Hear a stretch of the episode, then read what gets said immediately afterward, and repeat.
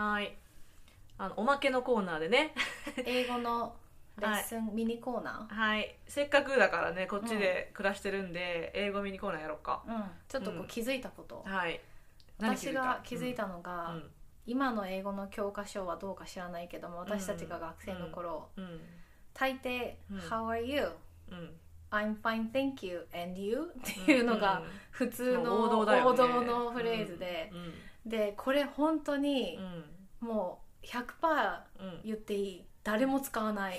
このフレーズ。How are you はいいよ。How are you はいいよ。はいいでも、うん。I'm fine thank you and you は言わない、絶対言わないね。ではそのうん。fine って言葉をまずうん。あの How are you の調子どうであんまり使わない。うん本当に普通にこう調子いいよとか、うん普通だよっていう時って、うん How are you? って言われたら、I'm good とか、うん。I'm doing well、good うん。pretty well うん。とかの言い方で返す、fine っていうと、うん。なんか本当は良くないのに、無理していいって言ってる みたいに聞こえるのと、fine っていうそのトーンによって、なんかもうあっち行けよとか、うんもういいみたいな言い方にもなっちゃうから、うんうんちょっと気をつけた方がいい言葉かなってはいはいはい私は思う、うんうんうん。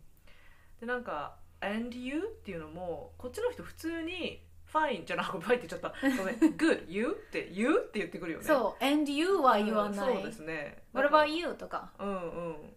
だからとそうだね。それ気づいたよね。うん、あと「How are you?」だけじゃない、うん。調子どうの言い方が、例えば「What's up?」とか、私最初これ「What's up?」って言われた時、うん上に何かあるのかと思って上見上げたくないで「うん。は?」みたいになって。確かにね「what is up」だからね。そうそうそう。そう、ん。とか「What are you up to?」うん。これはまず私英語の教科書で見たことなかったから、最初聞いた時うん。意味が分からなくて「うん。What are you up to?、上？アップ? 」みたいな。うんうんなった記憶があるのと、あと本当にシンプルに「How is it going?」とかうんうん「How are things?」とか、ちょっと長く会ってない人だと「How have you been?」とか、これ全部ひっくるめて日本語で言うと「どう?」みたいな。部そうね。最近全どう？部どうだよね。うん。なので「うん。How are you?」だけじゃない。うん、うん。確かにね。でなんかさ日本語頭で考えると「How are you?」って聞かれたらなんかえ最近どう?」っていうな、解解釈するじゃんそしたらさ私すごい真剣に考えちゃうのあーなるほどね。え最近どうだっけ？みたいな。そう最近はえっと えっと全部答えなきゃいけないみたいなあのねレストランに行ったら美味しかったよとかさ、うん。すごい真面目に答えたくなるけど実際こっちの人が使う「What's up?」とか「How are you?」とかって本当になんか「おっす!」みたいそうなそう。ぐらいのえー、元気？みたいな、うん、なんか別に答えを求めてなそういみたい全然求なところあめてないるよね。しかもあの、うんお店に行った時に、うんうん。あのレジのところうんでよく「How are you?」とかうん聞かれるので、うん。あとスタバで、うんうんうん。それにいちいち答えなくていいっていうのは学ん。だかな、確かに確かに。うん、普通になんか「Good thank you うん」で終わってもいいし、うんうんもうちょっと会話してもいいなと思ったらうんうん「What about you?」とか聞いてもいいし、うんうん。まあ稀にあの金曜日とかに行くとスタバのお姉さんとかでこうフレンドリーな人だと「Do you have any weekend plans?」とかうん聞い言って週末何するの?」みたいな、うん。それでスペシフィックにこう細かく聞かれたら答えればいいけど、うんうん全部を答える必要ない「うん。Oh Saturday I'm going to 」とか全然言わなくて。ね、うんそうね。なんかジェネラルに「Oh yeah I have a dinner plan うん」で終わっていいし、うん。嘘ついてもいいし、そうね。うん。うん。もしかしたらなんか初めての人はちょっと慣れが必要かもしれないけど要うん私も結構必要だったし。うん。怖かったもんレジ行くのいつも。また話しかけられると思って。なんか最近私が一番便利だなと思うのは「How's it going?」って言われたらうん「It's going」って。いいねそれ。うなんかもうもうなんかかかもなく不可もなくみたいな。あそれいいね。